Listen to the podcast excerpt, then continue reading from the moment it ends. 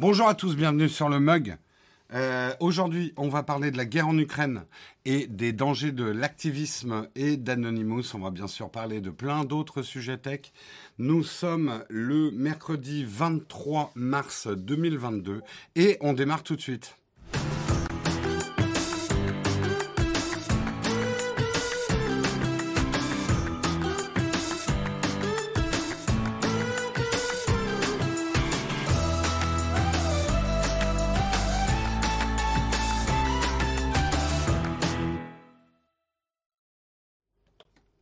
Bonjour à tous, effectivement on a eu un petit problème de caméra au démarrage. C'est un peu le problème d'avoir un, setup qui nous sert à la fois pour les lives et les tournages. On est obligé de démonter, remonter le lendemain matin. On n'a pas un setup en dur pour faire les lives. C'est quelque chose que nous changerons, on va dire, dans les mois à venir. Euh, nous sommes en plein chantier pour la construction d'un studio qui sera entièrement dédié à nos lives, en espérant qu'on aura moins de problèmes techniques. Après, pour être honnête, on n'en a pas tant que ça des problèmes techniques ces derniers temps. Si vous êtes un régulier de l'émission, j'espère que vous allez bien, que vous avez bien dormi. Les aléas du direct, tout à fait. Le direct sur Internet, c'est encore quelque chose d'assez expérimental.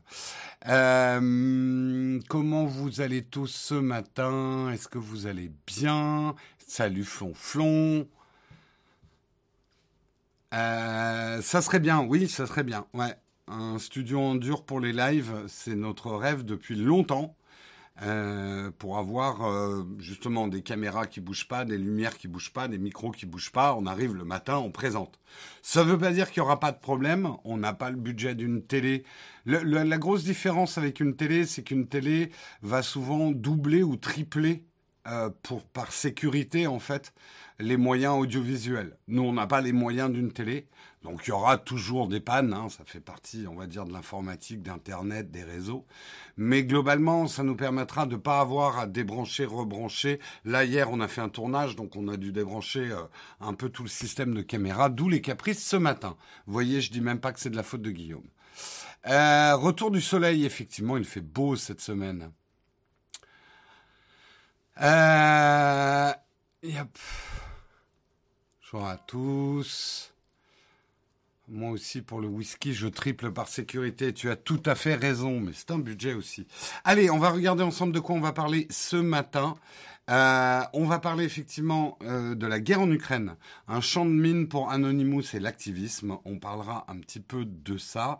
Ensuite, nous parlerons euh, en rebond de ça. Cyberattaque, les États-Unis avertissent la Russie.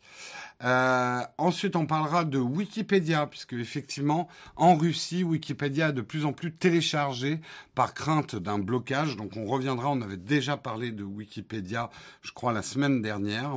Nous passerons ensuite à des articles un peu plus euh, euh, tech facile, on va dire. Euh, y a-t-il une baisse d'autonomie avec la dernière mise à jour d'iOS? On en parlera justement, un article de Belgium iPhone. Euh, nous reviendrons sur le Mac Studio, euh, puisque après un petit espoir dont j'ai fait un article l'autre jour, il semblerait que c'est beaucoup plus verrouillé qu'on ne le pense chez Apple. Enfin, on n'est pas surpris, mais justement, on parlera des verrouillages, cette espèce de soudage logiciel qu'a réussi à inventer Apple. Et nous terminerons avec un article, euh, une tartine, une tartine sur l'envoi de dick pic, qui est désormais passible de deux ans de prison au Royaume-Uni.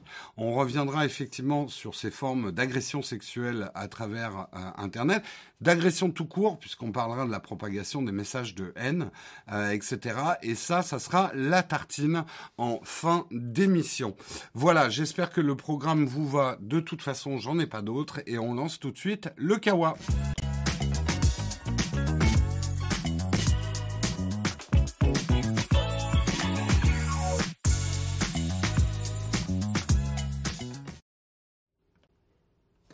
Et on va commencer effectivement en parlant de la guerre en Ukraine euh, et revenir un petit peu justement sur l'activisme et notamment Anonymous. Vous n'êtes pas sans savoir, Anonymous Squad 303 cyberpartisans, la guerre en Ukraine a entraîné une recrudescence de l'activisme.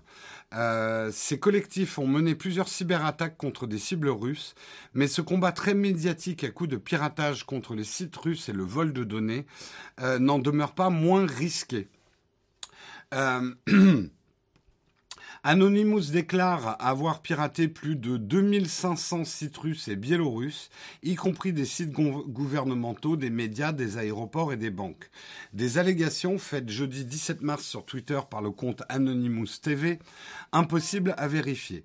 Difficile en effet d'attribuer des attaques informatiques à un collectif qui est décentralisé, Anonymous est décentralisé, d'activistes anonymes et dont tout le monde peut se revendiquer. Tout le monde a le droit de se revendiquer. Euh, d'Anonymous. Mais une chose est sûre, l'invasion russe en Ukraine a entraîné une recrudescence de cybermilitantisme et une nouvelle jeunesse médiatique pour Anonymous qui avait connu son heure de gloire au début des années 2010. Il n'y a jamais eu une telle mobilisation d'activistes au niveau international pour défendre une même cause, souligne Atina Karatz Karazzogiani, désolé si j'écorche le nom, professeur de communication à l'université de Leicester, j'écorche probablement la ville, je crois que c'est anglais, bref, qui a étudié l'utilisation des outils numériques durant les cyberconflits et qui a été contacté par France 24. C'est France 24 hein, qui a fait cet article. Euh, le, collectif Anonymous a déclaré la guerre à Vladimir, Poutine. Ils ont été rejoints par plusieurs autres groupes tels que le mouvement d'activistes polonais Squad 303 ou encore les cyberpartisans biélorusses qui se présentent comme des opposants au président Alexandre Loutchenko. Cet international de hackers contre Moscou a ensuite multiplié les opérations. Il y a eu une succession d'attaques par déni de service, les fameuses attaques DDoS, qui servent à rendre un site inaccessible en surchargeant les serveurs de requête. Euh, ça, les attaques DDoS ont été faites contre le Kremlin, le FSB, qui est le service de renseignement russe, ou encore euh, le site de la chaîne de télévision d'État RT. Euh, ces activistes ont réussi à dérober d'importantes quantités d'informations sur les serveurs de grands groupes comme Gazprom ou encore le site de Roscom, Roskomnadzor, le gendarme russe des médias. Ils ont aussi pris le contrôle pendant une dizaine de minutes de plusieurs chaînes d'information russes comme Russia 24 ou Channel One afin de diffuser des images des bombardements russes. Squad 303, de son côté, a mis au point un outil permettant d'envoyer des messages à des numéros de téléphone portables russes afin de les alerter sur la réalité du conflit, assure ce groupe d'activistes polonais dont le nom, fait référence à l'escadrille 303 de chasseurs polonais durant la Seconde Guerre mondiale. Ils assurent que plus de 20 millions de messages ont ainsi pu être envoyés à des Russes. Vous avez peut-être suivi aussi hier, ils ont réussi à hacker des imprimantes de particuliers ou d'entreprises russes pour imprimer des informations, euh, effectivement, et faire passer de l'information en Russie. Euh, ce qu'il faut comprendre sur ces cyberattaques, c'est qu'elles ont avant tout une image symbolique des cyberattaques. Elles démontrent que l'armée euh, cyber russe qui a la réputation, la, Russie a la réputation d'avoir les la meilleure cyber cyberarmée du monde avec euh, les pires hackers en fait euh, et beaucoup d'expérience en hacking. Ça fait longtemps hein, qu'on parle effectivement des tentatives ou des réussites euh, de, de, hacking et d'interférence russe euh, à travers des cyberattaques. Et euh, les attaques d'Anonymous ou d'activistes ou de groupes d'activistes euh, démontre qu'elle n'est pas invulnérable, euh, cette, euh, cyberarmée russe. C'est un message envoyé aux Ukrainiens pour leur démontrer ce qu'on fait pour leur venir en aide. Également, c'est une façon de soutenir effectivement l'Ukraine. Des opérations comme le piratage des chaînes de télévision russes permettent de battre les Russes sur le terrain de la guerre de l'information, qui est censé être leur point fort, estime un spécialiste de l'université. Euh, les succès d'Anonymous et autres semblent avoir donné des ailes aux activistes. Twitter fourmille de messages prévenant que des opérations toujours plus importantes vont avoir lieu. Il y a une vraie montée en puissance actuellement des opérations de cyberactivisme. Et cela n'est pas sans risque. Qu'est-ce qui se passerait, c'est ce que dit l'article, si une des attaques d'Anonymous venait à endommager une infrastructure critique en Russie, comme un hôpital? S'interroge Denis Kenji Kiper. Euh, ils n'ont reçu aucune formation à la guerre cybernétique et les risques euh, existent et, pardon, j'ai du mal à lire ce matin, et le risque existe toujours d'importants dommages collatéraux inattendus. Les autorités des Royaumes-Unis ont d'ailleurs appelé ces volontaires de la cyberguerre à ne pas rejoindre les rangs d'Anonymous de peur qu'ils finissent par jouer involontairement le jeu euh, du Kremlin, raconte euh, Guardian britannique. Il y a toujours un risque d'escalade et si Vladimir Poutine euh, peut prendre et Vladimir Poutine peut prendre le prétexte d'une attaque d'Anonymous en soutenant que c'est la preuve de l'implication de l'Occident dans le conflit. Euh, tout le problème avec des collectifs comme Anonymous, car ils n'ont pas été investis parce qu'ils n'ont été investis par personne pour s'exprimer au nom de quoi que ce soit, ils n'ont pas le droit de déclarer des guerres comme ils l'ont fait. En d'autres termes, comme ils ne représentent personne, le Kremlin n'aura aucun mal à les dépeindre comme des agents de l'Ouest, surtout si les activistes font des dommages à des infrastructures qui comptent au quotidien pour les Russes, comme les voies de chemin de fer, les hôpitaux, l'infrastructure euh, électrique, etc. Ce qui pourrait renforcer le soutien de l'opinion russe à Vladimir Poutine, estime un chercheur allemand. Cette guerre pourrait donc devenir, euh, pourrait donc devenir un moment charnière pour l'activisme. Euh, il peut rentrer dans l'histoire comme un conflit qui a permis à cette forme de militantisme de faire connaître au niveau mondial comme un moyen efficace de lutte, ou alors les hackers apparaîtront comme les responsables d'une nouvelle escalade euh, du plus important conflit en Europe depuis la Seconde Guerre mondiale. On en est là. En fait, le problème, c'est que la cyberguerre est réelle la cyberguerre, les armées du monde entier ont aujourd'hui des services consacrés à la cyberguerre. Il y a ce qu'on appelle dans les guerres, on va dire un minimum de règles, et déjà la règle de la représentativité.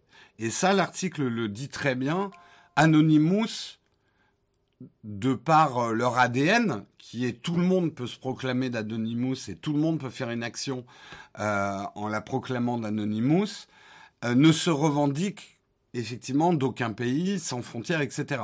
Mais du coup, il ne représente personne. Et ensuite, il y a les règles de l'engagement. Comme n'importe quel engagement militaire, euh, dans une action de cyberguerre, on engage. Donc on représente et on engage. Euh, les règles dans l'engagement doivent suivre en principe des règles de proportionnalité.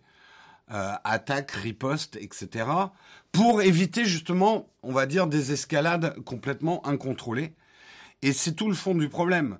Euh, le activisme et Anonymous en particulier ne représente personne, n'a été investi par personne, déclare la guerre alors qu'ils ne sont pas, euh, ils ne représentent personne, euh, et euh, commettent des actions sans aucune règle. Donc, effectivement, ça peut. Et l'article conclut assez bien. Ça peut être efficace aussi. Ça montre effectivement la vulnérabilité des défenses euh, cyber de la Russie et effectivement beaucoup de monde pense que les Russes sont les meilleurs euh, en hacking et surtout au niveau de l'information et de leur influence sur l'information. Là, ça fait tomber un petit peu comme sur le terrain physique, ça fait un peu tomber le mythe d'une Russie toute puissante, deuxième armée du monde, etc. On voit que c'est pas si facile.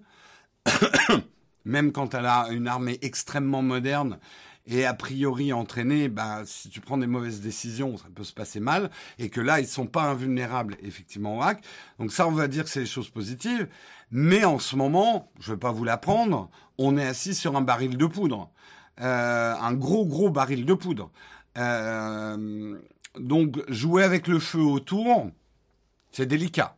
C'est effectivement délicat.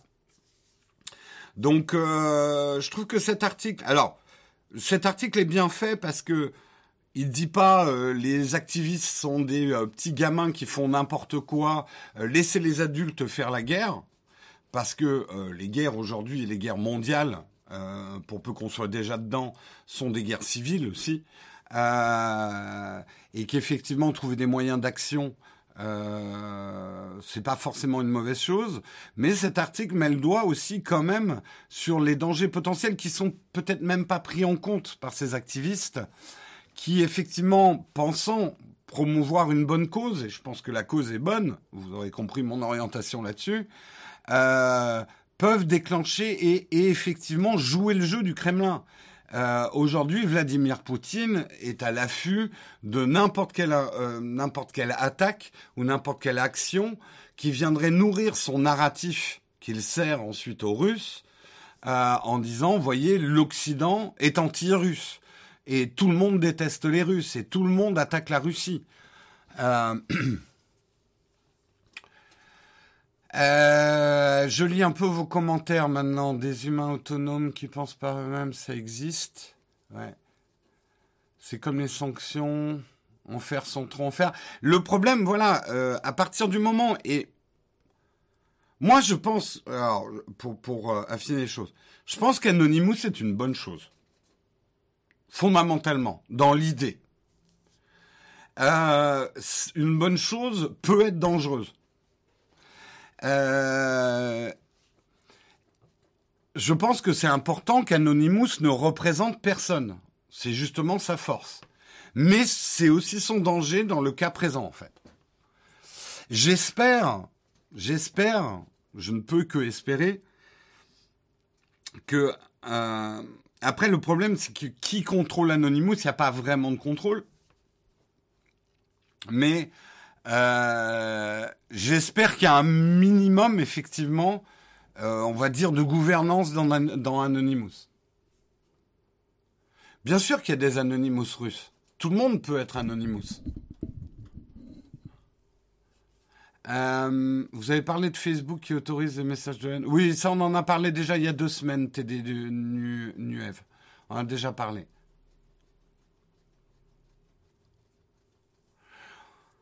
Si Anonymous est infiltré, ben bien évidemment. Euh, et on le voit, ça peut, effectivement, l'activisme peut se retourner contre le but premier, en fait. Il peut être récupéré.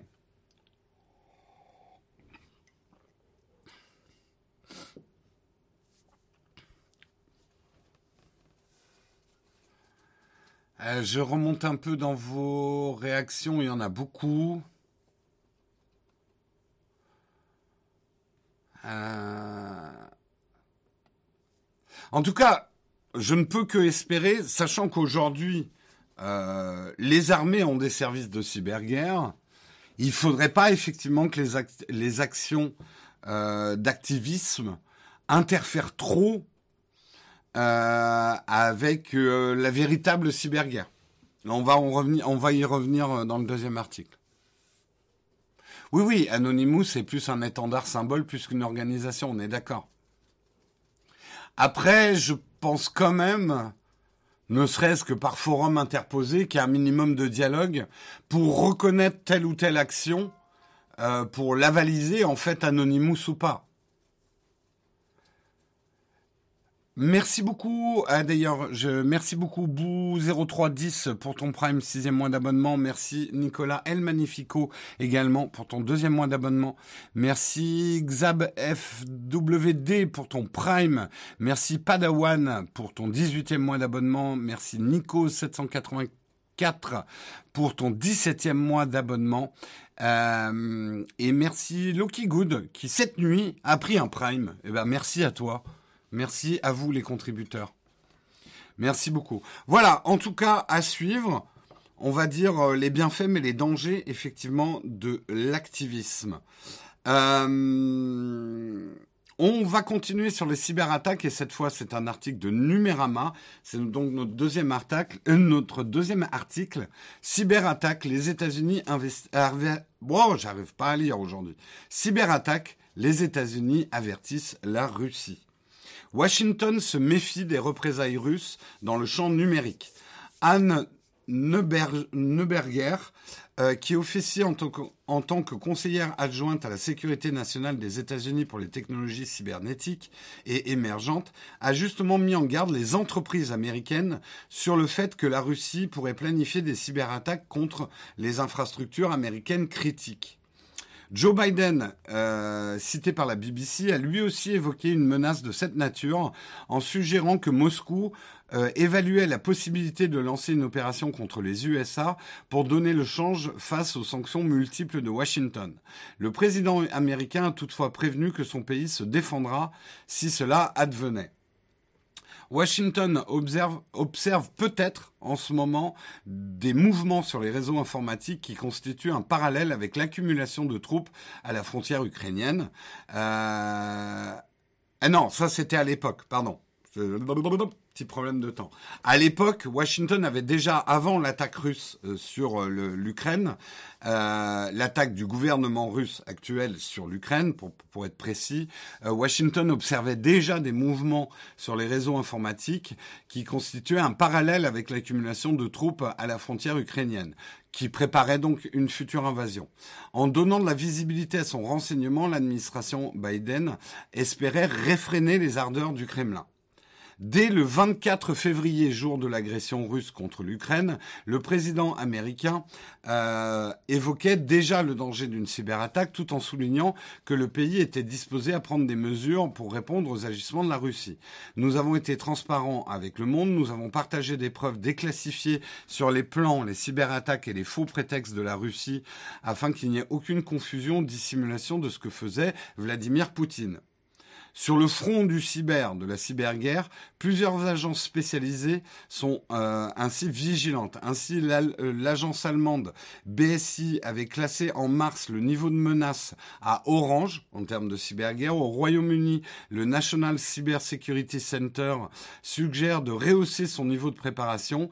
Idem pour le CISA en France. En France, l'ANSI aussi, et ça on en avait parlé, avait noté des attaques mais limitées. Pour l'instant, effectivement, les attaques de cyberguerre sont limitées. A priori, avec l'intervention de, Joe Biden, il y aurait des nouvelles informations.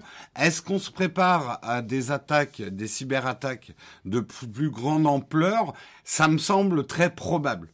Euh, je serais absolument pas surpris.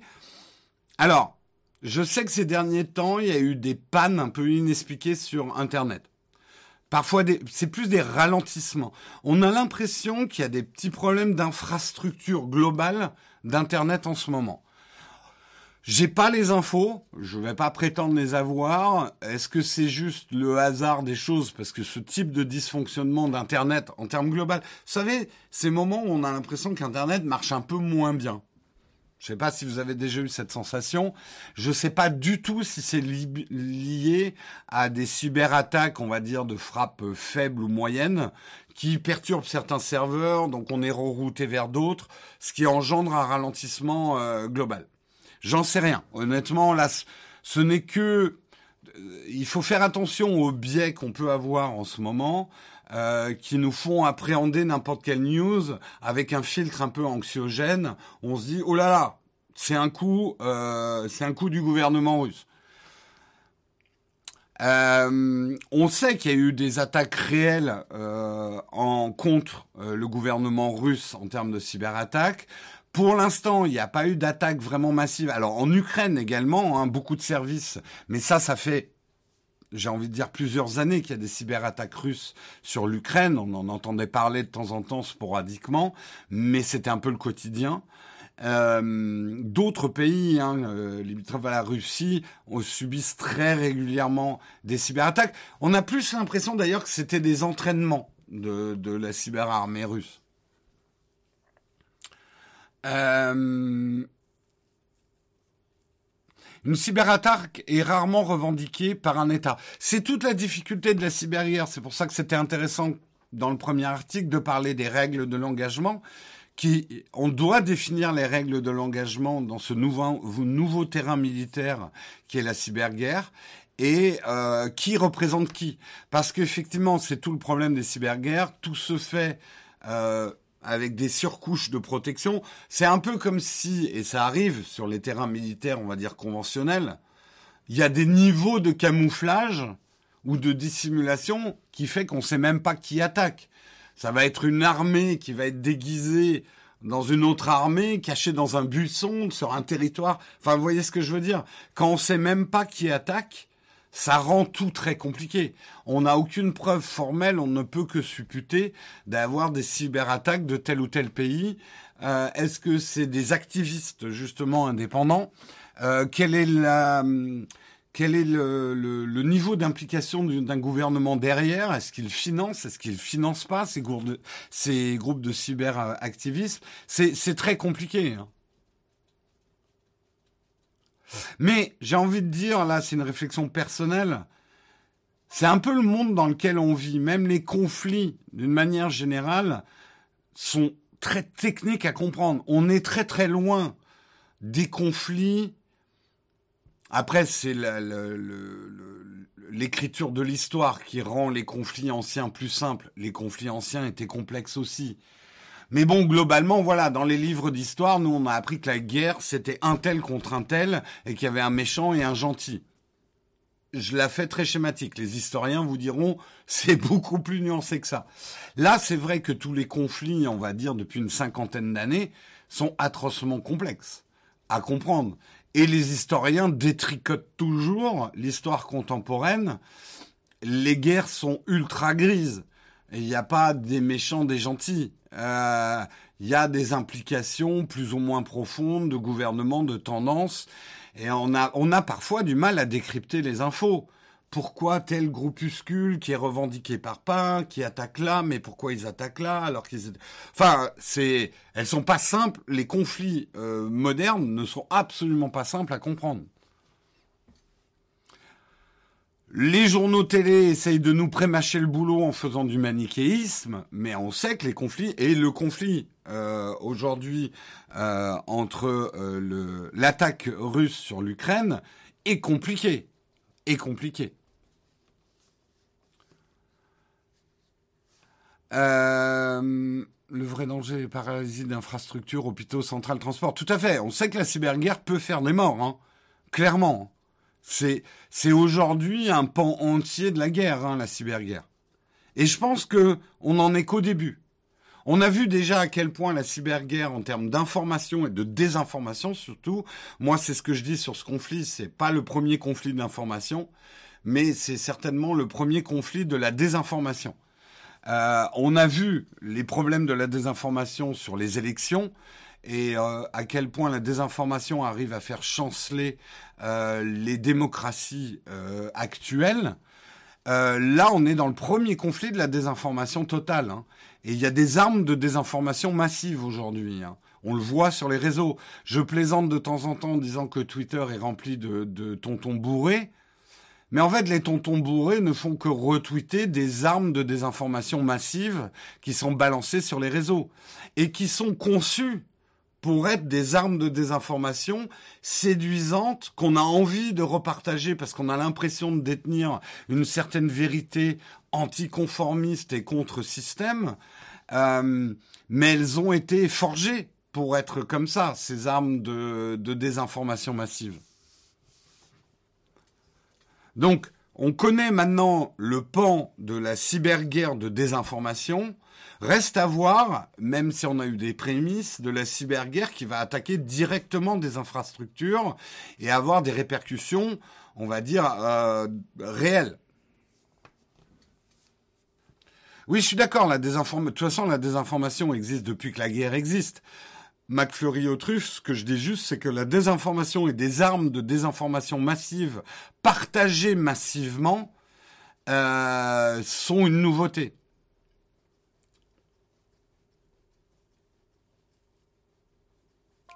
Ce que je dis juste, Fabrice M, c'est que une arme de désinformation massive va toujours donner de l'importance à celui qui la partage en lui donnant l'impression de comprendre des choses que les autres ne comprennent pas parce que c'est des moutons ou des suiveurs ou quoi que ce soit. C'est en ça que je dis l'anticonformisme. C'est que ça va flatter la personne qui partage euh, où elle va se dire moi j'ai une vérité que les autres ignorent.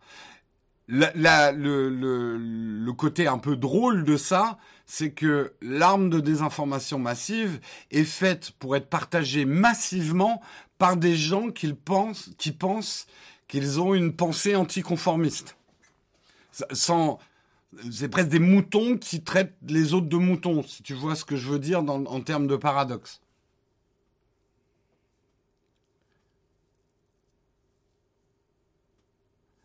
C'est, on va dire que c'est intéressant. C'est effrayant hein, aussi, hein, tout ça. Mais je préfère dire que c'est intéressant qu'effrayant. Parce que je préfère rester intéressé qu'effrayé.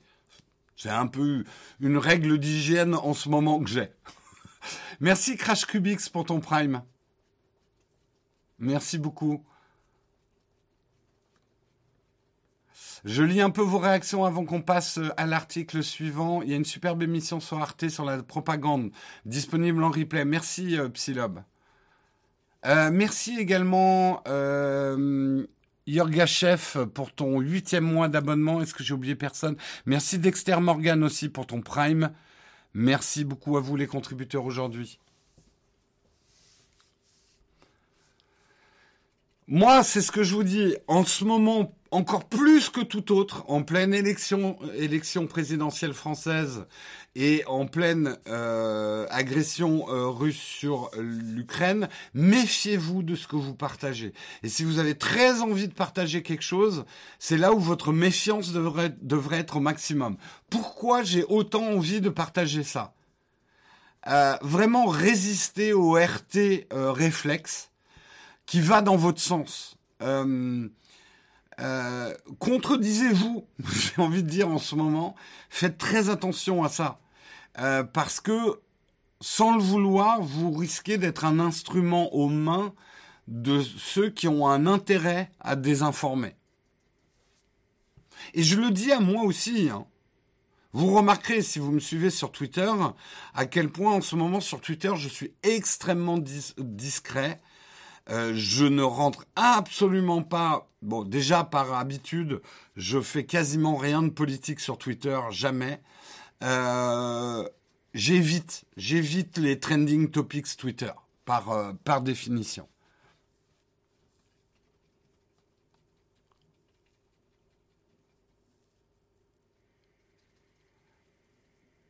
Après, oui, faire des RT pour notre émission, ça c'est c'est de la bonne propagande.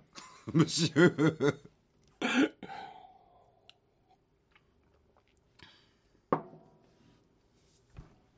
Dans la guerre en Ukraine, on identifie quand même assez bien le méchant.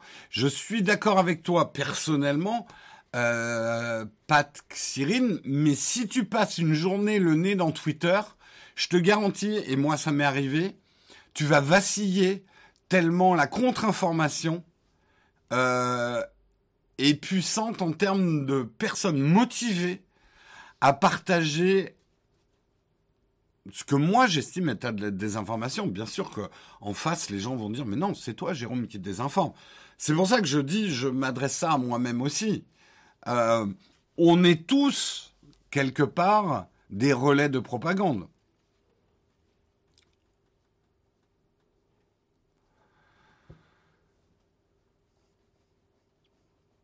Moi, je vous conseille quand même de mettre le nez dans Twitter. Je sais que la tentation peut être grande de dire c'est une boule nauséabonde en ce moment, il y a que des tontons bourrés, euh, conspiration, zombies dessus.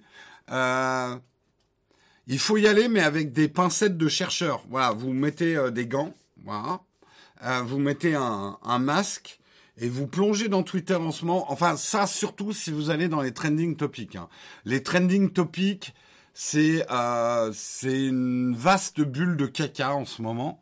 Mais il y a des choses intéressantes d'analyser le caca. Hein. Ça, ça, peut être intéressant. Parce que justement, c'est le monde dans lequel on vit. On voit aussi des... On voit des puissances. On voit, on voit des lignes de force. On voit des choses intéressantes.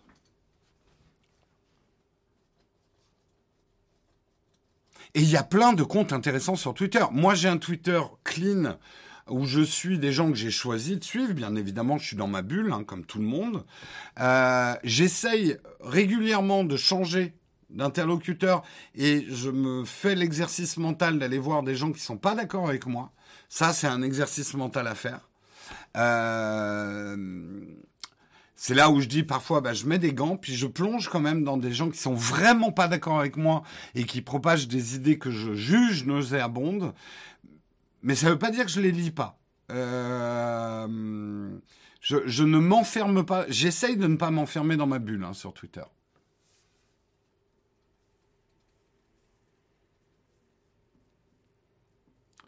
Le truc, so win, si tu dis, ça m'a fait fondre ma foi en l'humanité Twitter, c'est que t'as pas mis assez de filtres pour lire le. Il y a, y a du bon Twitter, il y a des choses merveilleuses qui se passent sur Twitter. Il y a une énergie formidable et en ce moment, notamment avec l'Ukraine, il y a des choses très très positives sur Twitter. Ne pas jeter le bébé avec l'eau du bain, je vous le répète assez souvent. Ne pas jeter le côté formidable des réseaux sociaux juste parce que c'est un couteau à double tranchant et qu'en ce moment, on se coupe pas mal sur l'autre côté du, du, du couteau, quoi. Twitter est une auberge espagnole, tout à fait, on y trouvera ce que vous y cherchez. Exactement.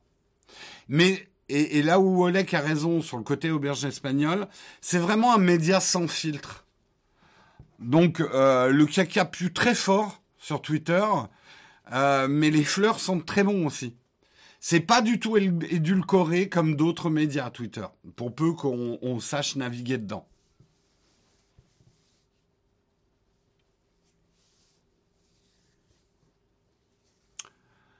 Euh, c'est intéressant en tout cas de, vos échanges et euh, alors les merdologues, je suis d'accord avec ça. Euh, pour moi, quand je dis, c'est Blanche Gardin surtout qu'elle le dit, nous ne sommes pas des merdologues.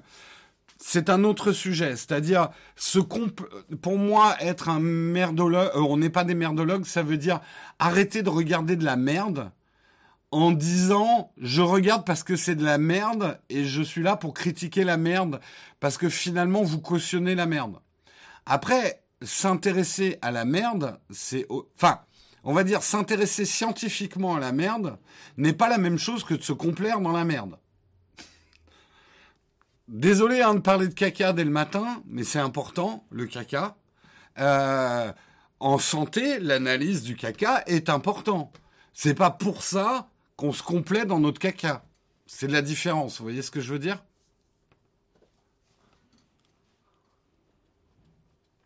On peut changer, de sujet. Il a, désolé hein, de parler de caca pendant votre, petit déjeuner. Hein.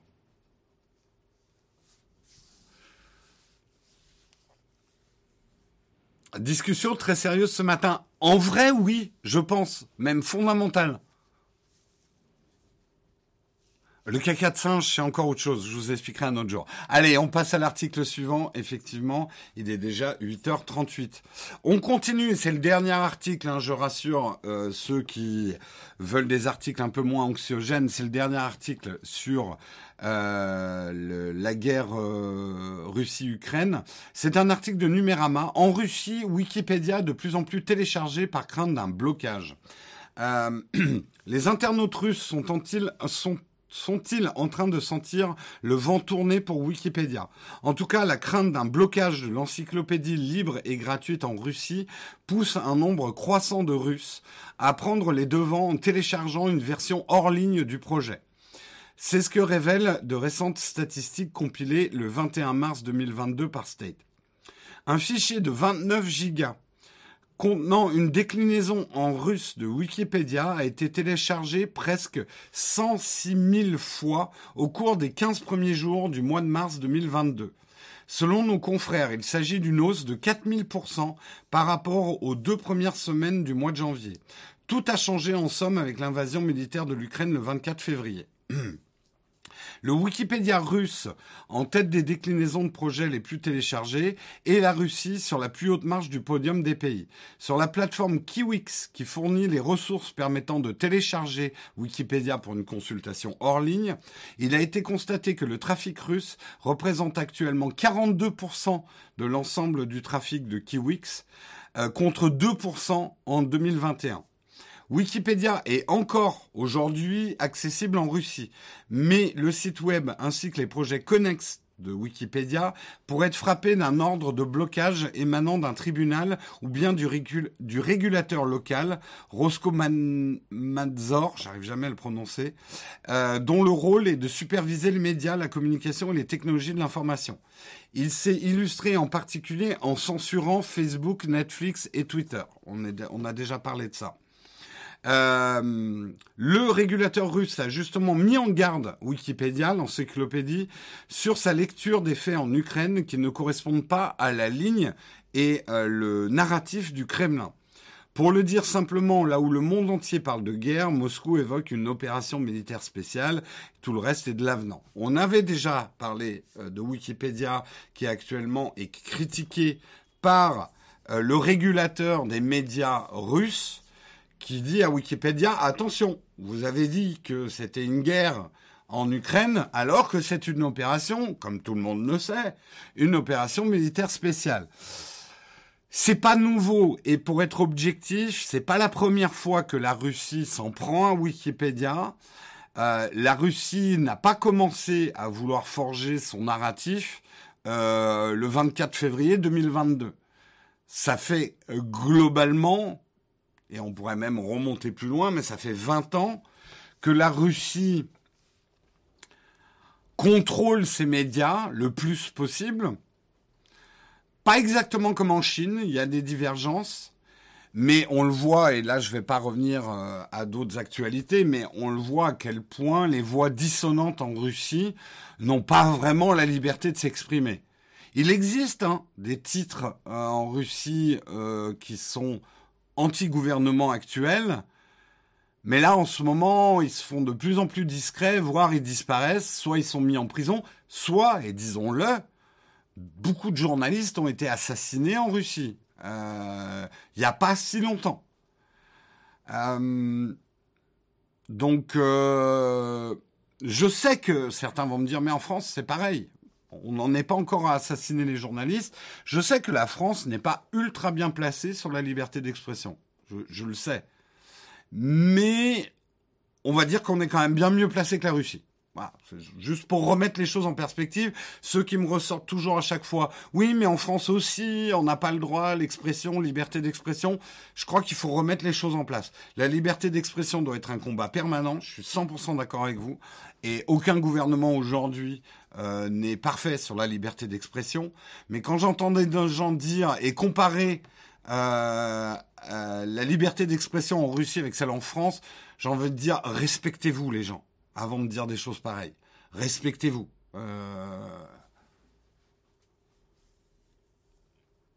Tout ça pour dire, bon, j'en reviens à l'article.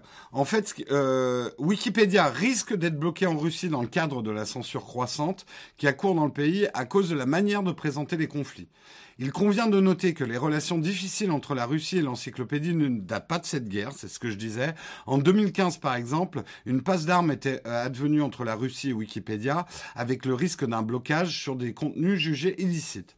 L'utilisation d'une version hors ligne de Wikipédia a l'avantage d'être insensible à toute forme de censure en ligne, puisque le projet existe localement sur un disque dur, mais euh, sans avoir besoin d'un accès à Internet. Mais cela a deux conséquences évidentes. D'abord, bah, Wikipédia ne sera plus remis à jour sur le disque dur de la personne, donc obsolescence euh, croissante de, l'archive et euh, toutes les sources externes seront perdues. Donc ça ne sera pas cliquable tout ce qui est ressources externes. Mais c'est quand même intéressant, même si effectivement par rapport à la population russe, c'est pas un chiffre énormissime, mais c'est intéressant de voir cette augmentation de 4000% du téléchargement de versions locales de Wikipédia en russe. C'est intéressant parce que ça montre bien qu'une partie, peut-être minime, j'en sais rien, des Russes se tait peut-être parce qu'il faut se taire et qu'ils ont peur, mais néanmoins sont tout à fait conscients de ce que fait le gouvernement russe actuel et essayent de se préserver un petit peu euh, façon euh, Radio Londres en téléchargeant préemptivement une version de Wikipédia en russe pour garder, je dirais presque une trace du monde extérieur.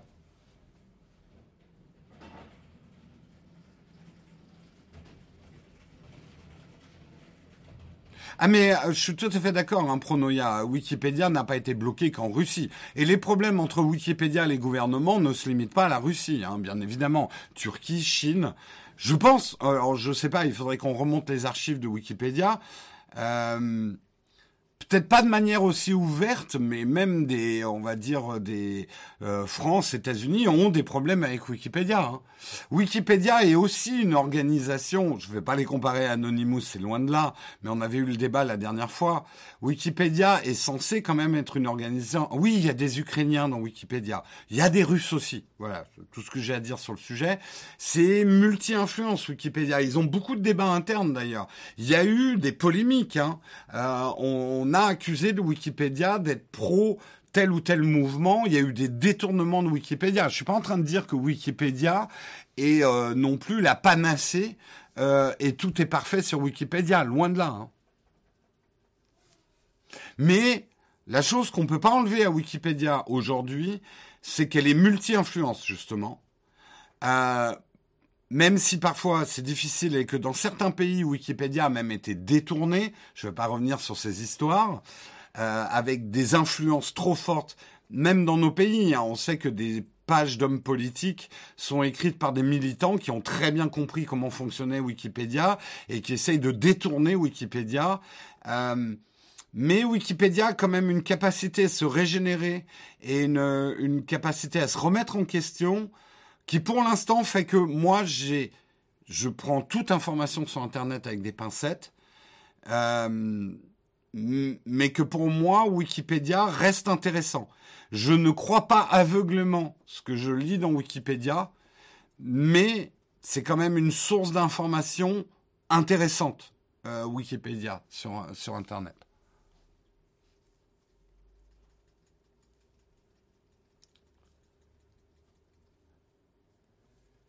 Euh, on est d'accord, pourquoi sont intégrés euh, Ah, il y a des discussions géopolitiques, je vais tâcher de pas rentrer dedans.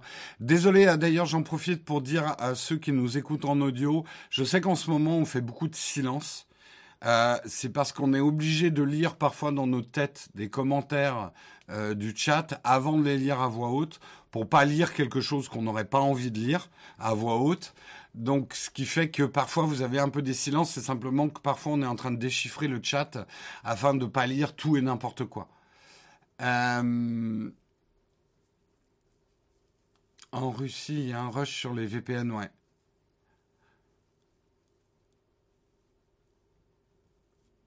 Euh, c'est peut-être juste les lycéens qui ont besoin de Wikipédia pour leur exposer. Oui, après, je ne connais pas, je ne sais pas si en Russie, euh, il y a une alternative à Wikipédia contrôlée par le gouvernement. Peut-être, hein, il y a peut-être une encyclopédie russe officielle dont pourrait se servir, te dirait le Kremlin, pourquoi nos étudiants ne se servent pas de l'encyclopédie officielle au lieu d'utiliser Wikipédia qui, on le sait, est à la solde de l'Occident.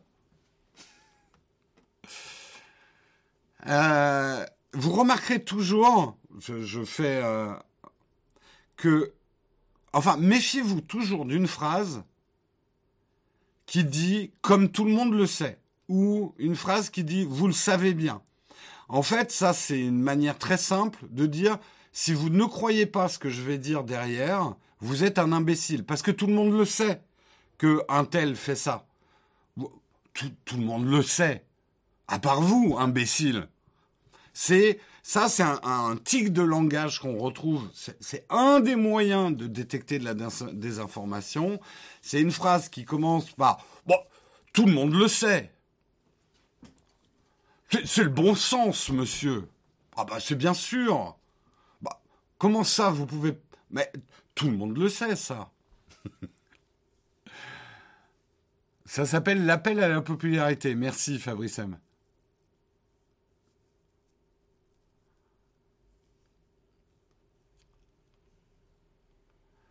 Euh,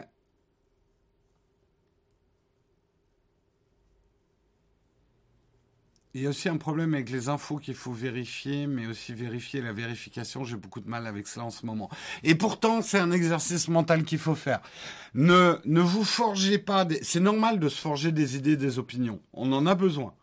Vous pouvez pas rester dans ce méandre de rien n'existe, rien n'est vrai, tout est remis en cause. Euh, on peut pas. Euh, un humain ne peut pas. On a besoin de se faire des idées, des choses et d'avoir des opinions. Euh, Aujourd'hui, plus que jamais, avant de vous forger vos opinions, multipliez les sources. Euh, sortez effectivement de des sources qui vont forcément dans votre sens. C'est important.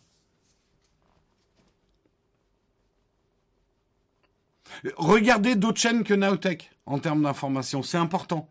Voyez? Moi, je vous l'ai toujours dit, j'ai des biais et j'ai des opinions et parfois je les exprime assez librement dans euh, cette revue de presse. Euh, il faut confronter ce que je dis avec des gens qui ne sont pas d'accord avec moi, c'est hyper important.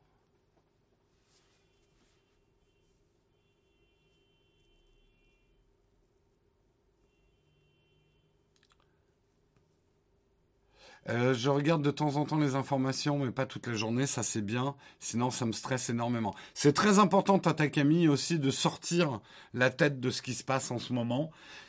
Faut reprendre sa respiration, il faut garder son calme, il faut garder son sang-froid, et pour garder son sang-froid, vous avez besoin de vous ménager. Si toute la journée vous vous mettez sous la douche de l'information et des réseaux sociaux, vous ne respirez plus, vous allez vous asphyxier. Hein.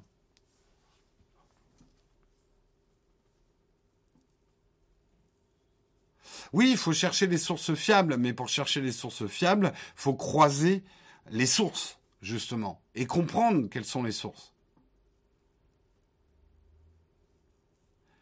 Bon, allez, on passe. Euh, en tout cas, euh, je trouvais que c'était intéressant pour Wikipédia. On va passer à l'article suivant, à des choses beaucoup plus légères et plus terre à terre, on va dire, mais qui sont importantes aussi. Ne négligeons pas, et justement quand je dis il faut garder la tête froide, il faut aussi que la vie continue. Sinon, ils ont gagné.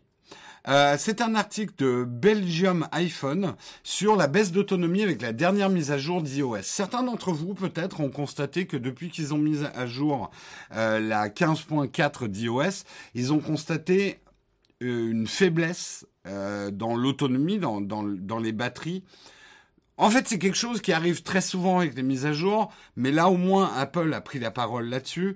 La dernière mise à jour iOS 15.4 a tendance à faire diminuer votre batterie de manière anormalement rapide. Pas d'inquiétude, c'est normal. Apple euh, s'est exprimé là-dessus. Cette fois-ci, plusieurs utilisateurs sont plaints d'un déchargement de la batterie beaucoup trop rapide. Le service technique d'Apple a directement tenu à réagir et à se vouloir rassurant. Dans les faits, cette mise à jour 15.4 a réinitialisé le module d'iOS qui permet d'évaluer avec précision l'autonomie restante des appareils. Il faut savoir que votre perception de l'autonomie de votre smartphone vient d'un logiciel qui va se calibrer. Et là, ce que disent les techniciens d'Apple, c'est qu'il faut 48 heures pour que ce logiciel se recalibre puisqu'ils l'ont réinitialisé. Vous comprenez ce que je veux dire? En gros, ce qui vous permet de voir que vous avez de la batterie ou pas, ça a été rebooté et il lui faut 48 heures pour se réinitialiser. Donc les 48 premières heures après la mise à jour 15.4, il est normal que vous ayez une impression euh, d'autonomie diminuée. De plus, et c'est ce qu'indique le SAV d'Apple, en parallèle, cette mise à jour a créé un nouvel index de fichiers. Euh, qui permet de mesurer l'utilisation de l'iPhone. Ce phénomène d'indexation et de calibrage a tendance à consommer davantage, y compris euh, en veille, et ça reviendra une fois qu'il aura fini son indexation, votre smartphone, votre iPad aura tendance à moins consommer. Donc, en fait, c'est normal que vous voyez une baisse d'autonomie sur votre iPhone. Alors, c'est manifestement surtout le cas euh, sur l'iPhone 12, l'iPhone 12 mini, l'iPhone 12 Pro.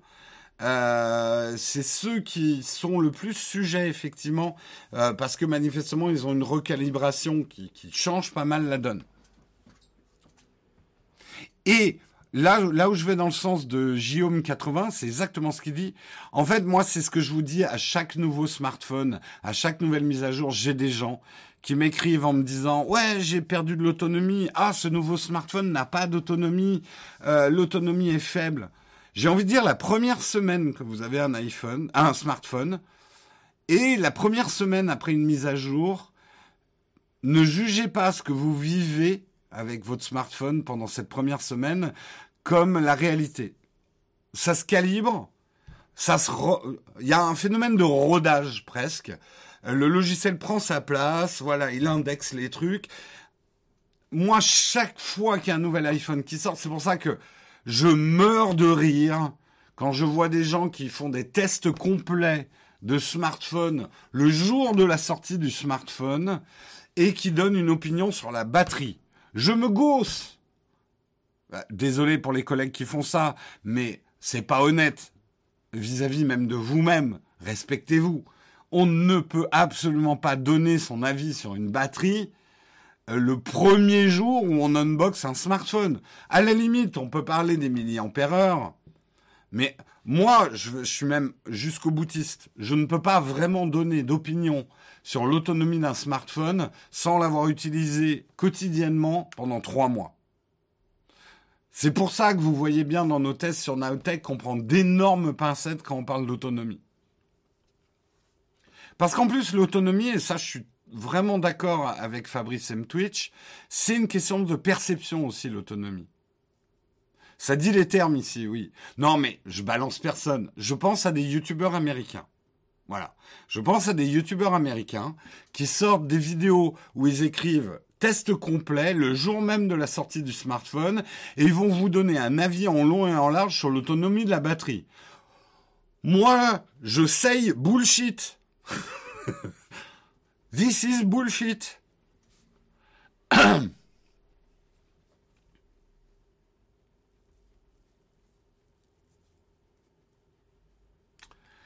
euh... Bah tu vois le S22 Ultra, je l'ai pas testé quotidiennement.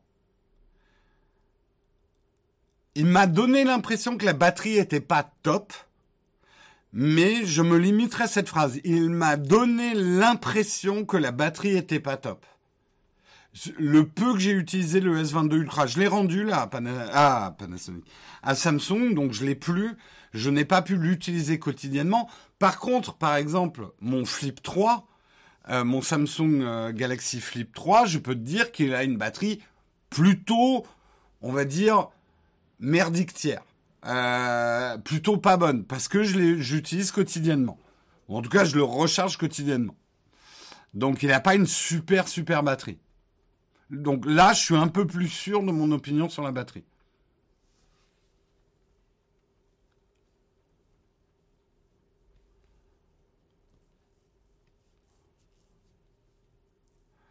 Euh,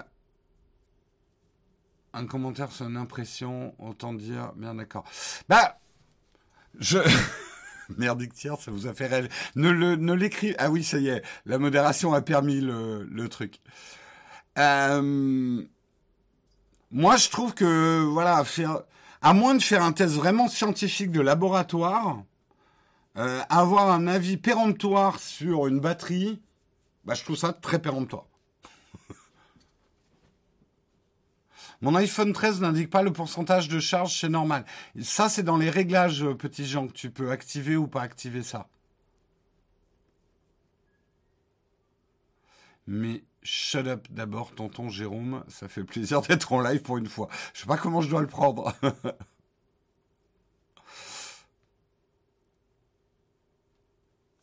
Bref, allez, on continue euh, sur les sujets. On va parler du Mac Studio. Et là, j'ai dit des conneries. Mais j'ai dit des conneries, rappelez-vous qu'on est une revue de presse. Donc moi je dis des conneries parce que des gens écrivent des conneries. Oh le mec comme il se dédouane. Euh, non mais en vrai, moi je prends les articles du matin et parfois certains disent des conneries. Alors là c'est pas une grosse connerie. C'est juste que sur le Mac Studio, on a vu euh, la chaîne YouTube Max Tech, Max Tech qui a démonté son Mac Studio et qui a trouvé qu'il y avait des connecteurs de disque dur.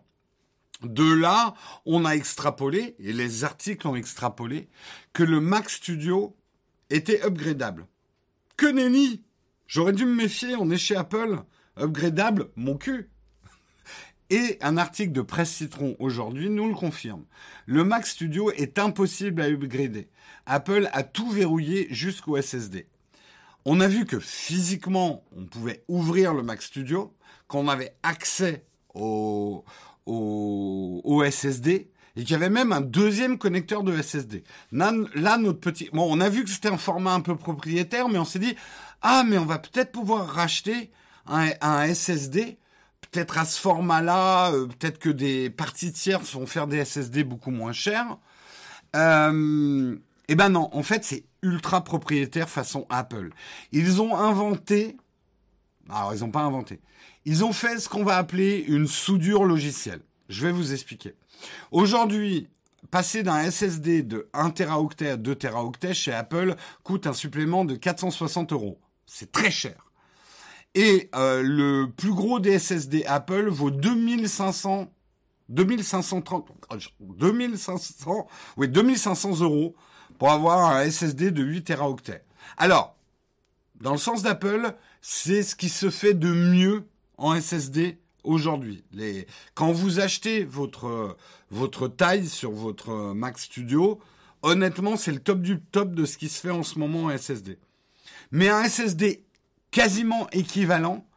Par exemple, chez Samsung, un 1 terabit du Samsung 980 Pro NVMe coûte 152 euros, soit 10 fois moins cher que quasiment la même chose chez Apple. Donc, euh, ça fait mal. Euh, donc on se disait, ça va être plutôt un bon plan. Je peux acheter mon Mac Studio en mettant un disque dur minimum et ensuite m'acheter un 8 Teraoctets par exemple à un meilleur prix et l'installer. Vous pourrez pas. Apple a mis en place un système de verrouillage logiciel inédit qui empêche tout remplacement ou upgrade du SSD par l'utilisateur. Et ce, quand bien même le SSD en question serait un composant officiel répliqué d'un autre Mac Studio. C'est-à-dire même, certains ont fait l'expérience, si vous prenez le SSD qui est sur votre Mac Studio, que vous le débranchez, que vous essayez de le brancher dans l'autre connecteur de l'autre côté, il va vous faire une erreur. Si vous arrivez à mettre un, autre SSD, il va vous dire il y a une erreur, ça marche plus. En gros, vu que c'est un blocage logiciel, Apple doit avoir les moyens de le faire pour éventuellement réparer votre SSD. Mais Apple le précise, euh, le système qui a retenu Apple fait que votre Mac Studio est marié à la mémoire dont vous euh, que vous choisissez lors de l'achat. Et le mot marié n'est pas à prendre à la légère. Impossible d'extraire la petite carte de votre Mac Studio pour remplacer le SSD d'un autre Mac Studio. Si vous osez cette modification, vous serez quitte pour un Mac qui refuse de démarrer et une LED rouge orange qui clignote en morse pour dire SOS. Dans les dans les faits, qu'est-ce que ça veut dire? Ça veut dire que si vous allez au Genius Bar en disant Monsieur Genius, j'ai acheté mon Mac Studio avec 1 Teraoctet. J'aimerais et je suis prêt à payer. Tenez, voilà l'argent. Moi, je fais comme ça. Hein. Quand j'arrive à l'Apple Store, je fais comme ça. Je leur donne mon argent comme ça. Euh, voilà mon argent. J'aimerais un 8 Teraoctet dans mon Mac Studio. Formaté Apple, c'est vous qui me l'installez, je paye le prix, je paye les 2000 euros, 2500 euros pour avoir le, 8 Teraoctet. Euh, et ben, le mec du Genius Bar va faire, c'est pas possible. Vous l'avez choisi avec 1 Teraoctet. Si vous voulez 8 Teraoctets, il faut racheter un Mac Studio. Mais de qui se moque-t-on En vrai, en vrai, c'est hyper mesquin de la part d'Apple. Euh, et je vais aller là, on a l'impression que je plaisante, mais moi, ça me met vraiment en colère. Euh, aujourd'hui, on demande aux fabricants euh, de rendre leurs produits plus faciles à réparer, plus upgradable. Il est normal dans la vie d'un ordinateur de commencer à 8 Teraoctets et de vouloir un disque dur plus grand. Et là, Apple, d'une manière fourbe et surnoise, parce que c'est logiciel, ils peuvent même pas prendre le prétexte que le truc est soudé sur la carte mère. C'est ça que je trouve hyper mesquin de leur part. Et j'en aurais pas voulu à Apple de dire nous avons un programme d'upgrade de la mémoire de votre Mac Studio, ça va vous coûter cher, mais c'est possible. À la limite, je vais dire, je m'en fous de payer cher. Je veux juste pouvoir le faire, Apple. Mon Mac Studio doit être upgradable. Et là, vous me décevez vraiment, vous vous fichez complètement du droit à la réparation. Et là-dessus, je trouve que Apple devrait être vraiment sanctionné. Vous voyez, c'est vraiment pas une question de prix. Apple aurait dû profiter de la sortie du Mac Studio pour lancer le programme Apple Upgrade. Vous achetez votre Mac Studio 1 Teraoctet, ça va vous coûter 3000 boules si vous voulez passer à 8 Teraoctets, mais on peut vous le faire. C'est le on peut vous le faire qui m'importe, c'est même pas le prix de la chose. Parce que d'abord, ça ferait une très bonne vidéo de dire Oh là là, les prix sont indécents. Tout le monde cliquerait dessus. Bref, je, plaisante, mais je plaisante qu'à moitié. Euh, mais voyez, c'est le côté impossible, artificiellement, de rendre ce type d'upgrade impossible artificiellement, ça me révolte.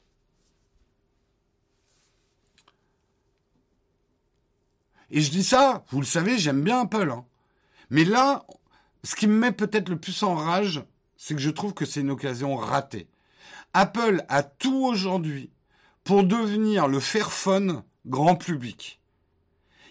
Peut-être pas sur tous leurs produits, mais le Mac Studio aurait été un produit parfait pour que Apple se lance dans un programme réparez votre Mac vous-même avec des pièces détachées peut-être très chères. Euh, ils, avaient il y a une vraie opportunité de communication là-dessus. Et il rate cette opportunité et ça m'enrage.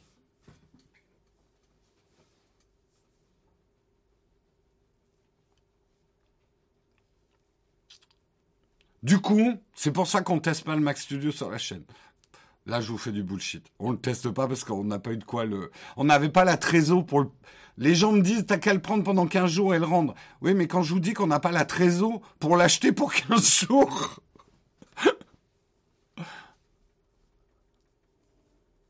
Disons que je veux pas mettre en péril les salaires du mois prochain pour juste le test d'un Mac Studio. Imaginez, on l'abîme, euh, on aurait un gros problème, quoi.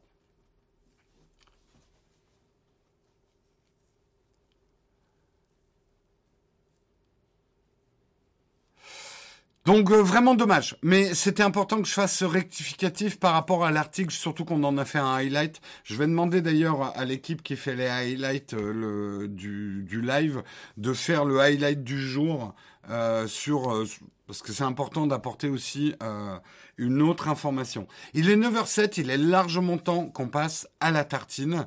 avant de passer à la tartine, j'aimerais vous rappeler qu'on n'a pas de sponsor aujourd'hui. Les sponsors, c'est vous. Il y a un moyen très simple de nous aider, c'est de piquer de l'argent à Jeff Bezos et de le mettre dans notre poche. C'est un programme euh, que nous appelons euh, euh, piquer Bezos, voler à Bezos pour donner à Nowtech. Et ça, c'est le programme Prime. Si vous payez déjà Amazon Prime pour avoir les livraisons gratuites, vous ne le savez peut-être pas, mais vous pouvez convertir une partie de votre Prime pour soutenir la chaîne. Et pour ça, je demande à la modération de mettre, et ils l'ont déjà mis, mais même de le remettre plusieurs fois, on suivez le lien pour vous expliquer comment transformer votre Prime en Prime pour la chaîne. Vous devenez comme ça contributeur, vous avez tous les avantages des contributeurs, hein, le chat privé, le, le live privé le jeudi, euh, des chatrooms privés sur le Discord, enfin des, des salons privés sur le Discord, et euh, l'accès également à notre vide-grenier, donc des produits d'occasion à des prix vraiment très intéressants. Donc ça, c'est les trois avantages majeurs. Je dirais que le quatrième avantage qui est ultra majeur et le plus important, c'est la satisfaction de soutenir une chaîne que vous aimez bien et nous aider à continuer le travail. Je précise que c'est parce que c'est très important pour moi que tout l'argent des contributeurs, que ça soit euh, l'argent de Bezos que vous mettez dans notre poche, que ça soit ceux qui font des primes directs, que ça soit ceux qui nous aident sur Patreon, cet argent est uniquement consacré à nous aider à payer les salaires et les traites des gens qui travaillent. Nous ne payons jamais le matos avec cet argent-là et nous ne payons pas le loyer et moi-même, je ne me paye pas avec cet argent-là.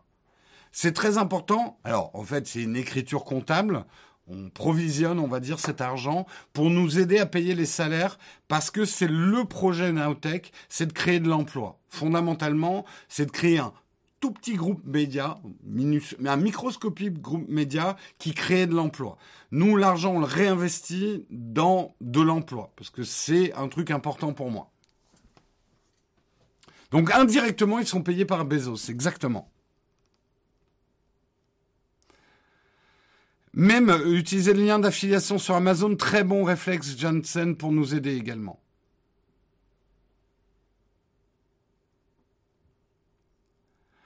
Euh, Corp, exactement. Non mais, euh, là encore une fois, c'est important qu'on vous dise quel est notre projet. Notre projet n'est pas de créer une chaîne YouTube et de mettre un maximum d'argent de côté. Euh, mon projet pour Nowtech, c'est de créer de l'emploi dans l'audiovisuel autour de notre activité. C'est pour ça qu'on est un peu des traits de misère. on n'a pas toujours de quoi se payer les Macs qu'on aimerait tester. C'est parce que, et c'est vrai que je suis un peu un tout fou là-dessus, dès que je peux, j'embauche. Parce que j'adore ça. Non, j'essaye aussi qu'on soit pas trop fragile, de pas trop fragiliser le projet en surembauchant ou en j'embauche pas, c'est pas toujours des CDI, mais pour moi c'est hyper important que l'argent soit réinvesti dans l'activité. Euh...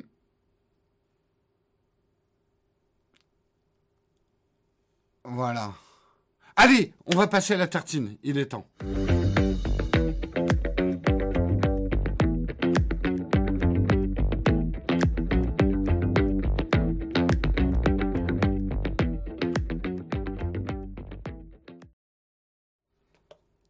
Je vois que ça commande beaucoup sur mon discours. Ce n'est pas un discours politique.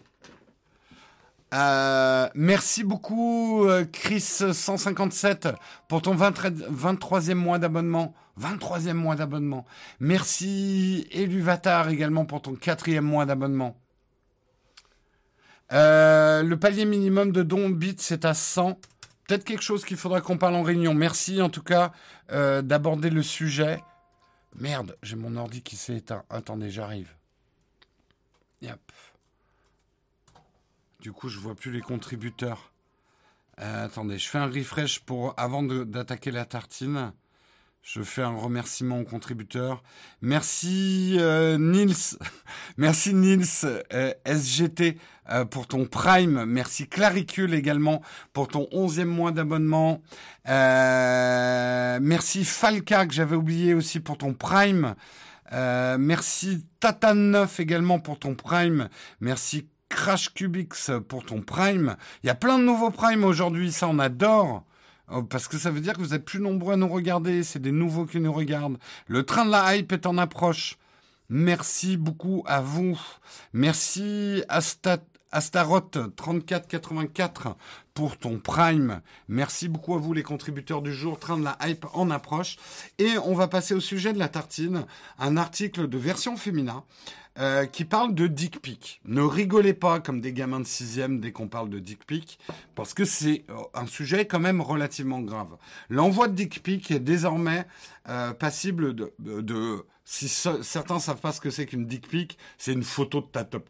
Voilà, euh, c'est envoyer une photo de vos attributs sexuels non désirés.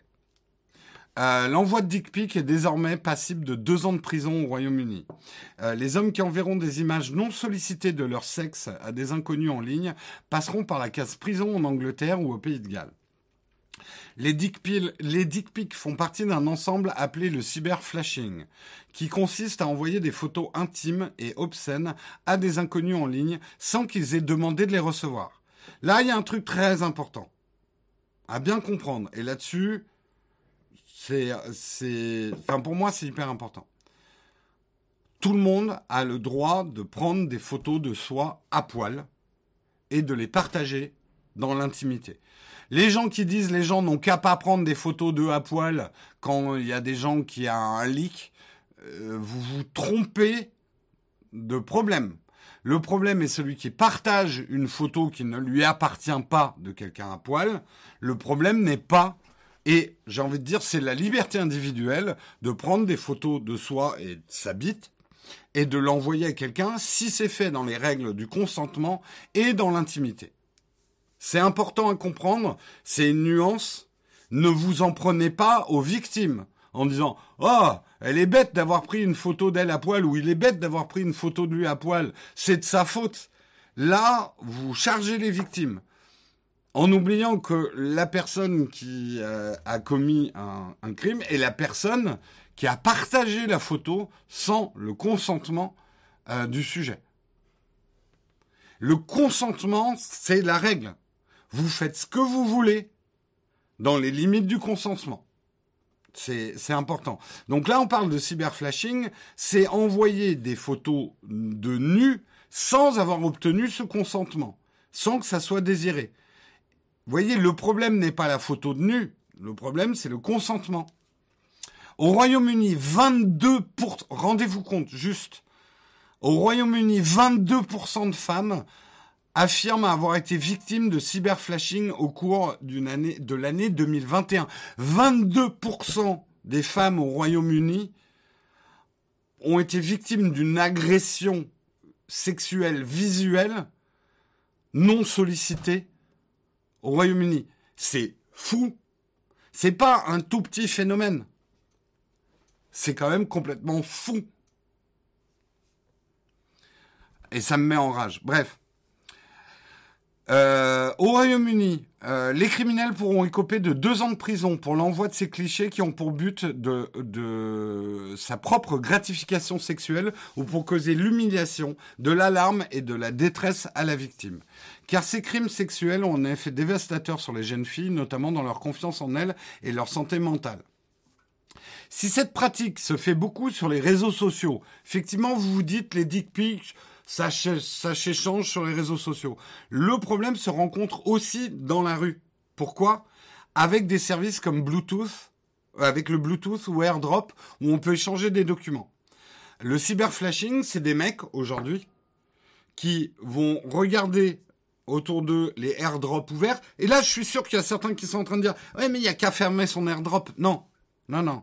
La liberté, ça serait de pouvoir me balader avec mon airdrop ouvert sans recevoir des photos de bits. N'inverse pas le problème en disant c'est de leur faute. Elles laissent leur airdrop ouvert, sachant qu'en plus airdrop, euh, tu as euh, généralement un aperçu de l'image si ton airdrop est ouvert. Quand tu reçois une image, tu peux l'accepter ou la refuser. Mais tu as une prévisualisation, donc le mal est fait.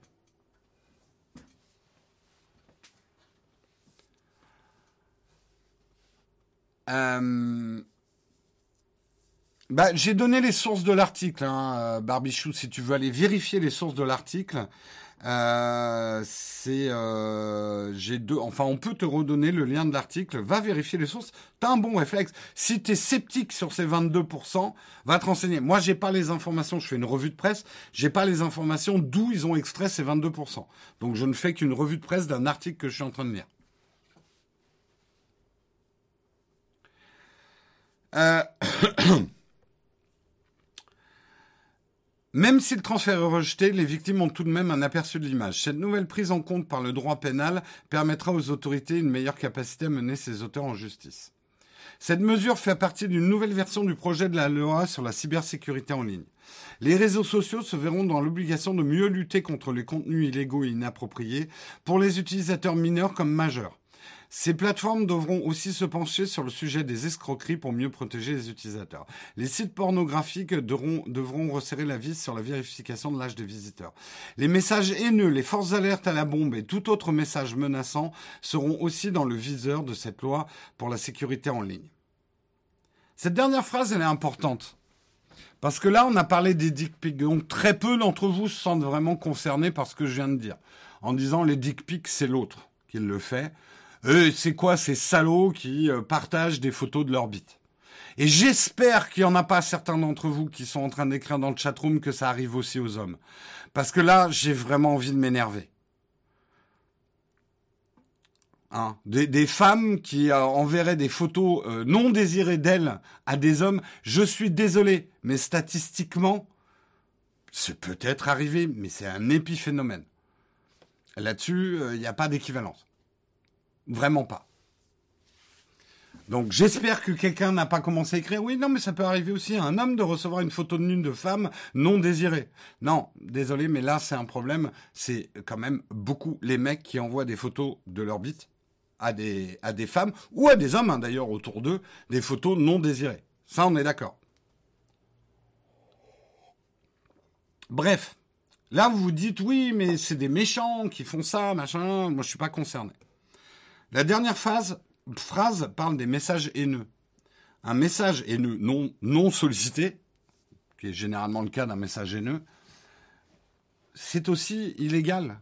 Et je n'arrête pas de vous le dire. Exprimer sa colère sur les réseaux sociaux avec des mots haineux, ce n'est pas un droit que vous avez. Vous êtes responsable de ce que vous écrivez. Et écrire quelque chose sur Internet, c'est comme le crier sur la place publique. Vous avez le droit de penser très fortement en mal à quelqu'un, à un homme politique, une personne publique, une personne individuelle. Vous avez le droit euh, de, de penser tout le mal de cette personne. Vous n'avez absolument aucun droit de liberté d'expression, de l'insulter avec un message propageant la haine. Ce n'est pas la liberté d'expression, les messages haineux. C'est là où il y a une grosse confusion sur ce que c'est que la liberté d'expression.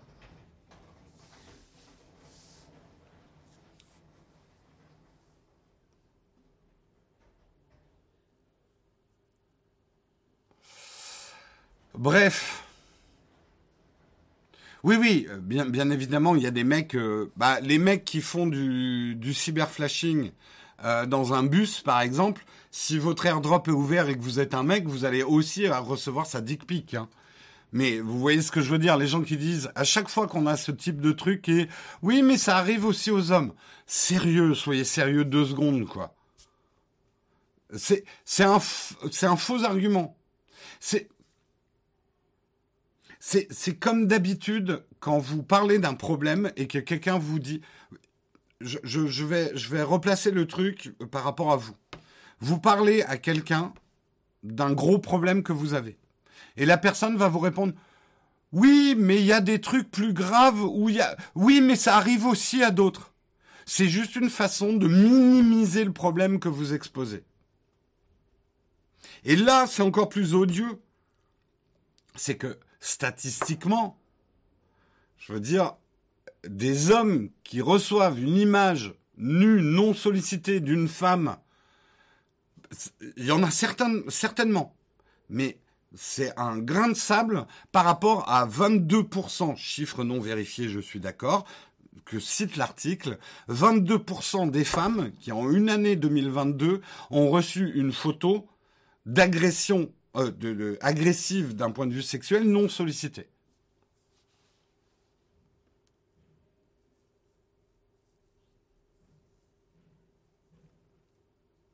Et en fait, c'est un faux argument qu'on nous ressort toujours sur ce type de truc. Et ça me met hors de moi. Désolé, mais ça me met hors de moi.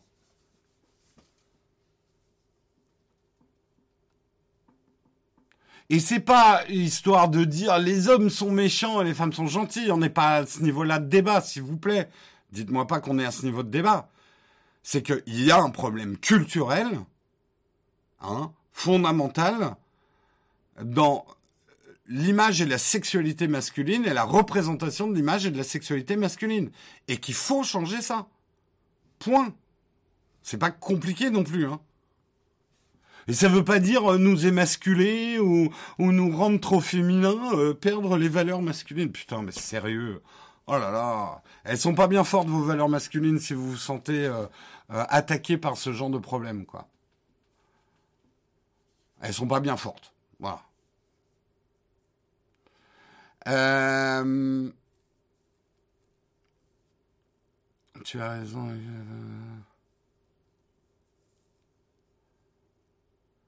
Ben non, Sony. Le problème, c'est que si tu veux traiter le problème dans sa totalité plutôt que sa majorité, tu risques d'édulcorer le problème. Il me fait peur, le monsieur, il s'énerve tout seul. Ouais, désolé, c'est des sujets sur lesquels je suis chaud, quoi. Parce que j'en peux plus. J'en peux plus de, de la bêtise ambiante sur ce type de sujet. Je suis révolté, en fait. Et de lire, alors ok, quelqu'un va peut-être me, sur Twitter, me dire dans l'après-midi, j'ai vérifié, c'est pas 22% des femmes qui ont été victimes de cyberflashing, c'est 20,5%, ils se sont trompés dans les chiffres parce que, peut-être. Mais on va dire quand même une proportion énorme, incroyable de femmes sur une année ont été victimes de cyberflashing. Ce n'est pas normal. Ce n'est pas normal. Et de dire, oh, ça a toujours été comme ça. Putain, mais eh, sérieux, retournez dans votre grotte, quoi. Ah, on a toujours trimballé les femmes par les cheveux, c'est normal. On a toujours fait ça, nous, chez les Cro-Magnons. Hein. Pourquoi vous voulez changer ça? C'était très bien, c'était mieux avant. Bref, ça y est, je suis lancé, je me calme.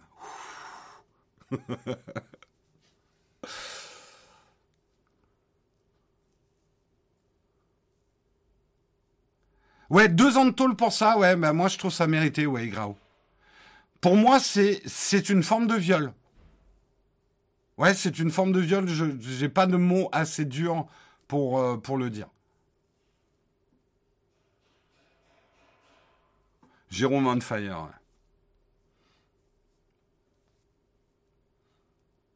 Les sanctions doivent être très fortes pour ce genre de truc. Parce que justement, comprenez bien, les mecs se sentent complètement safe de faire ça. Oh là là, c'est qu'une petite photo de ma bite. Oh là là, mais c'est pas bien grave. Oh ça va, tout le monde le fait. Oh, qu'elle joue pas les saintes ni touche, hein. Putain.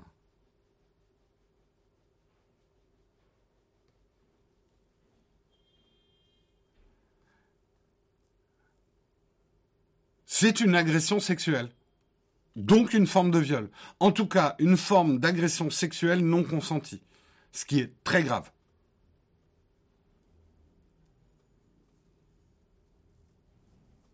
Après, si vous voulez faire un crantage, ben je rentrerai pas dans votre jeu.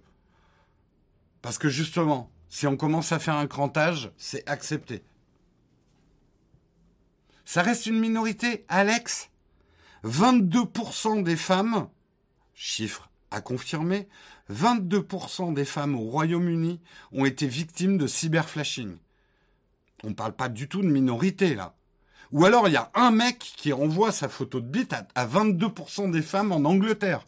Le mec, il est, il est très fort. Hein.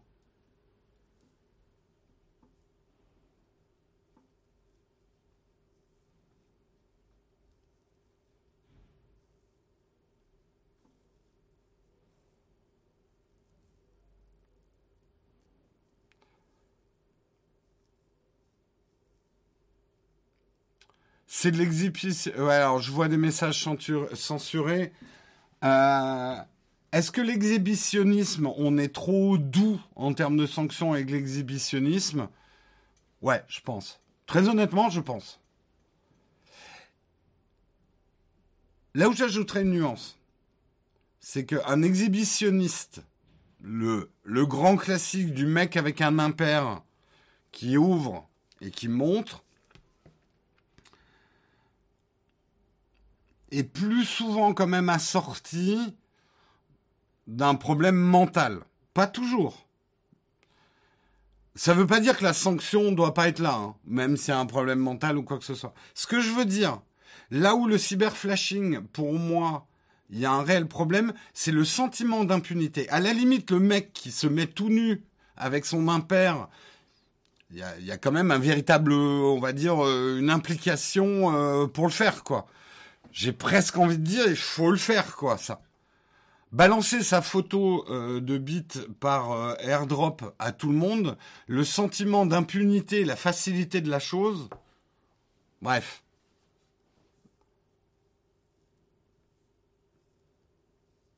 Je Après, vous voyez, c'est pour ça, discuter de crantage de ça est plus important que ça. Euh, c'est euh, c'est un piège dans ce genre de problème. Parce qu'on va se mettre à cranter les trucs. Oui, alors l'exhibition avec un père, c'est moins grave que le mec qui fait du cyberflashing avec sa dick pic. C'est c'est pas sain comme débat en fait. Et on n'est pas la loi non plus. Hein, c'est à la loi de cranter, on va dire.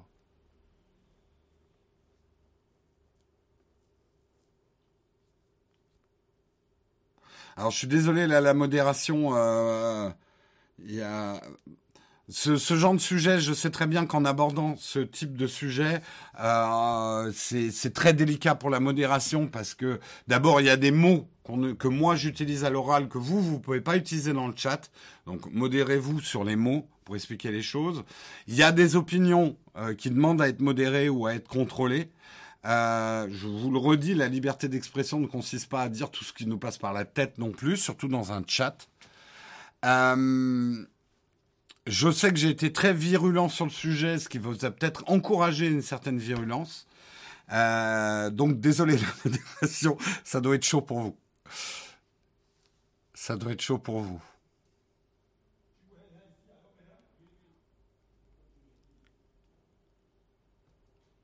Ben, tu vois, Axel Falk, je je suis pas d'accord avec toi. Tu dis c'est une minorité d'hommes qui le font. C'est impossible. Si le chiffre est confirmé de 22% de femmes qui ont été victimes, de cyberflashing, c'est impossible statistiquement que ça émane que d'un très faible pourcentage d'hommes. Tu vois ce que je veux dire? Je dis pas qu'il y a 22% des hommes qui font du cyberflashing. Mais il est impossible que ça soit 0,01% des hommes qui font du cyberflashing. Ça veut bien dire qu'il y a un problème, euh, même si c'est que 1% des hommes au Royaume-Uni qui font du cyberflashing, c'est un gros problème. Bien sûr que si, c'est possible statistiquement.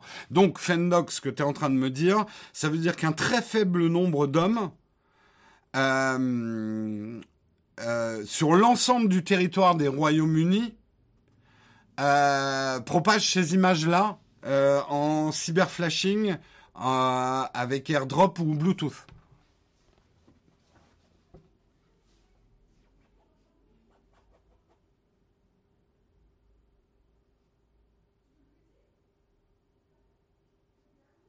Ah oui, toi, tu, 1%, bah, c'est absolument énorme hein, sur ce type de comportement, hein, Alex. Je pense que toi, tu disais, oui, mais c'est 0,01% des hommes qui font ça. Peu d'hommes. Non, 1% des hommes au Royaume-Uni, ne serait-ce que 1% des hommes qui euh, échangent, qui font du cyberflashing, c'est un gros, gros problème.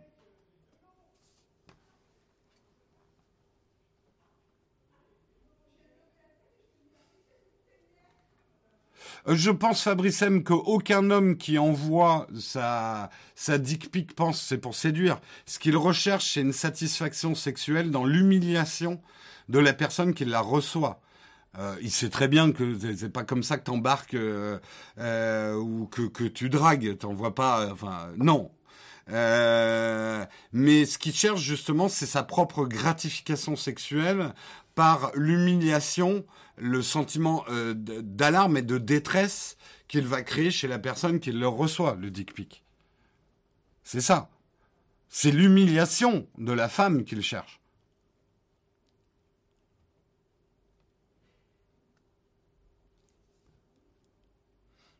Bah, je vais terminer là-dessus parce qu'il est 9h33. On fera pas de camp de fac aujourd'hui, je rassure la, modération et Samuel. Euh, juste pour terminer là-dessus. Si vous voulez comprendre l'ampleur du phénomène